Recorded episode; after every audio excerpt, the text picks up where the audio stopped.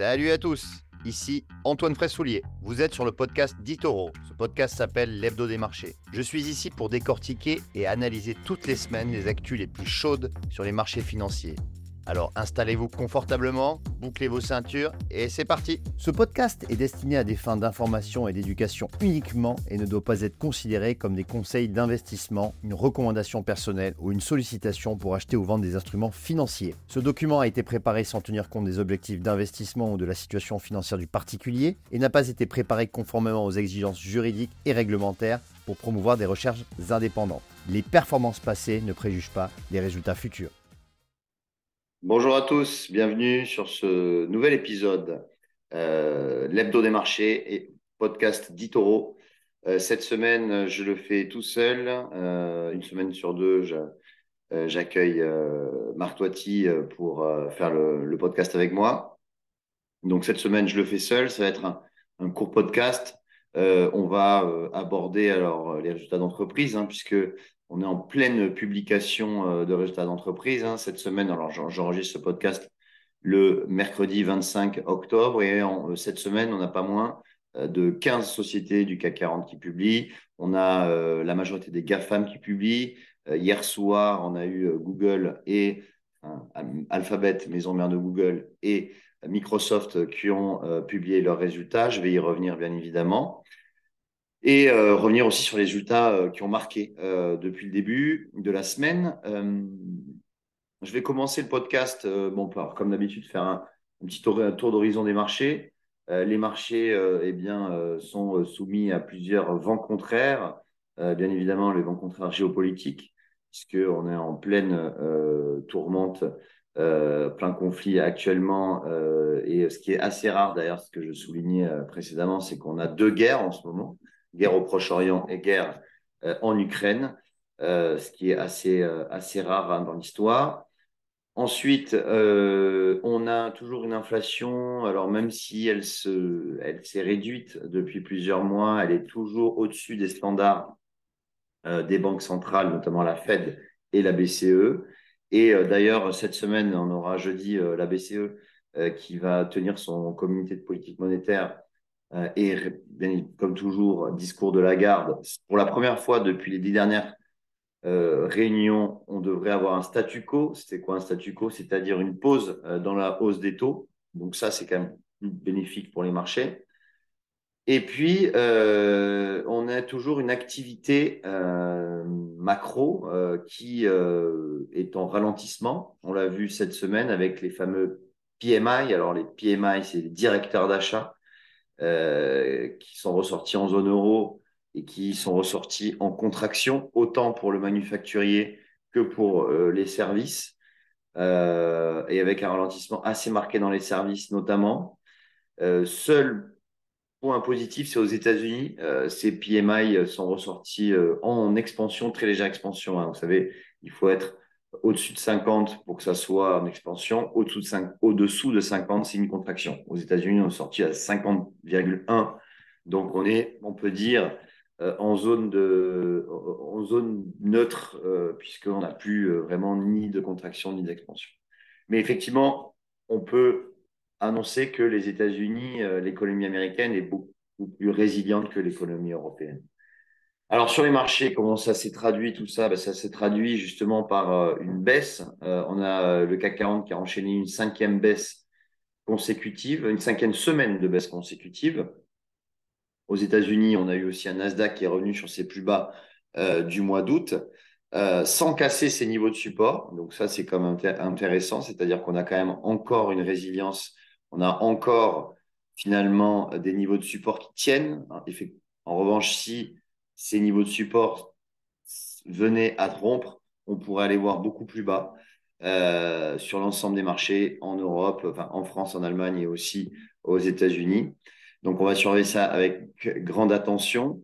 Et euh, surtout, euh, les marchés vivent au rythme des publications d'entreprises. Et aujourd'hui, c'est vrai que quand les entreprises ratent le consensus et surtout euh, dégradent à l'avenir, euh, downgrade leur, leur, euh, leur perspective, euh, c'est tout simplement un bain de sang notamment pour Worldline. Worldline qui, justement, aujourd'hui, Worldline, pour ceux qui ne connaissent pas, c'est une société de, de paiement, donc paiement en ligne. En fait, il fait tous ces services de paiement. c'est une fintech, en fait, hein, qui, qui propose des, services de paiement, les, donc j'ai envie de dire les nouveaux services de paiement. Eh bien, eh bien on, a vu que justement, excusez-moi, on a vu que le groupe a raté le consensus, que le groupe a rabaissé ses, euh, euh, objectifs et euh, notamment en Allemagne. En fait, l'Allemagne c'est son premier marché et on a vu que genre que certains commerçants ont, ont carrément abandonné le service de paiement de Worldline pour des raisons de coût essentiellement. Et donc ça, ça a fait baisser le, chiffre d'affaires et euh, justement, euh, la marge d'exploitation, eh bien, la marge d'exploitation, euh, Worldline a prévoyé en hausse de 100 points de base et finalement, ce serait une baisse de 150 points de base. Donc, en fait, on n'est même plus sur un, un, ralentissement de la hausse, on est vraiment sur un recul. Et donc, le titre Worldline a perdu 55% aujourd'hui. Euh, alors, je vous parle, le titre perd 55% à la Bourse de Paris. Ensuite, il n'y a pas que des mauvaises nouvelles. Hein. Euh, je regarde Dassault Systèmes aujourd'hui prend 7%. Dassault Systèmes euh, a augmenté euh, ses prévisions de croissance. Alors, en raison d'une croissance de son chiffre d'affaires plus rapide que prévu.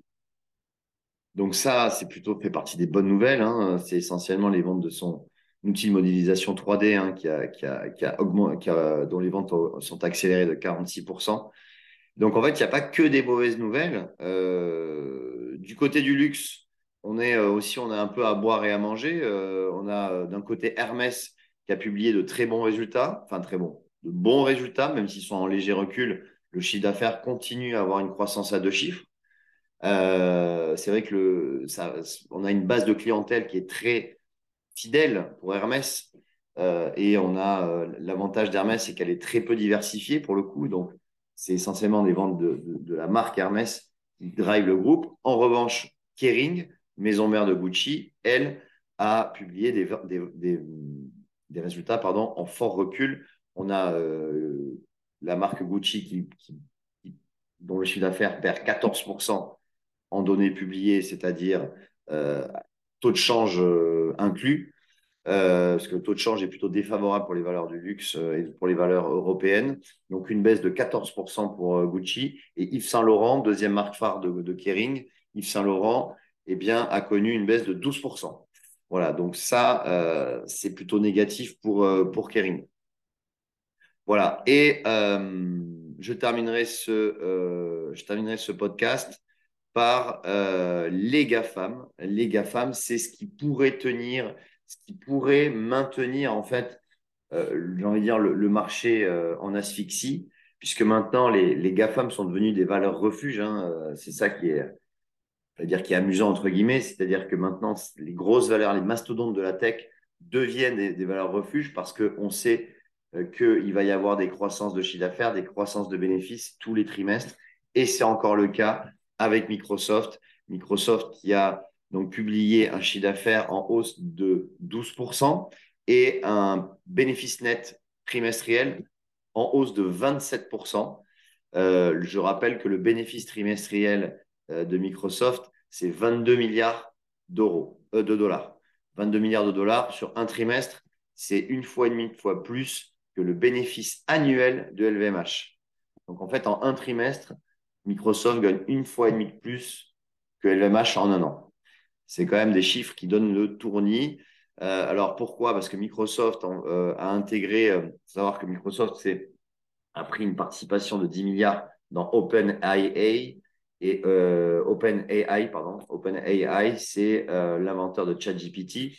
Et donc, Microsoft est en train d'intégrer ChatGPT dans tous ses logiciels, notamment dans le cloud, dans sa plateforme Azure, dont les ventes ont bondi de 29%. Donc, on a euh, vraiment un motif de satisfaction sur euh, Microsoft. Et d'ailleurs, les investisseurs ne, s'y sont pas trompés car le titre progresse de 4% en avant-marché. De l'autre côté, on a Google euh, qui déçoit. Effectivement, le ton est beaucoup moins triomphant de la part de son PDG. puisque même si le chiffre d'affaires est en hausse de 11%, on voit que dans les prochains trimestres, on aura un peu de mal justement à optimiser la croissance. Et ça s'est senti notamment dans le discours de son PDG et Google, donc sa maison mère Alphabet, baisse de 6% en avant, en avant marché. Voilà. Donc ça, c'était euh, eh bien le, les, nouvelles hein, qu'on pouvait dire sur, euh, les marchés. Maintenant, on attend euh, cette semaine, on attend Amazon et aussi on attend Amazon et l'autre aussi, c'est Tesla. non Tesla, ça a publié, pardon. c'est l'autre Gafam. je l'ai plus, pardon, excusez-moi, je, vais la retrouver. Oui, c'est bah, Meta, Meta Platform, hein, ex-Facebook, qui vont publier cette semaine. Euh, on va suivre aussi la réunion de la BCE et la semaine prochaine, on aura la réunion de la Fed 1er novembre, mercredi 1er novembre, jour férié. Mais euh, vous inquiétez pas, on sera devant euh, pour suivre ces déclarations de Jérôme Powell qui sont très attendues. Et la semaine prochaine, lundi prochain, j'accueillerai pour un nouvel épisode de l'aide au marchés, eh bien, Marc Toiti. D'ici là, je vous souhaite une très bonne semaine. Faites attention, il y a beaucoup de nervosité, beaucoup de volatilité sur les marchés. Donc faites attention à vos, portefeuilles, pardon, et je vous souhaite une bonne fin de semaine. Salut, à bientôt. Vous venez d'écouter Digest et Invest, le podcast d'Itoro. Pour plus d'informations, veuillez vous rendre sur itoro.com.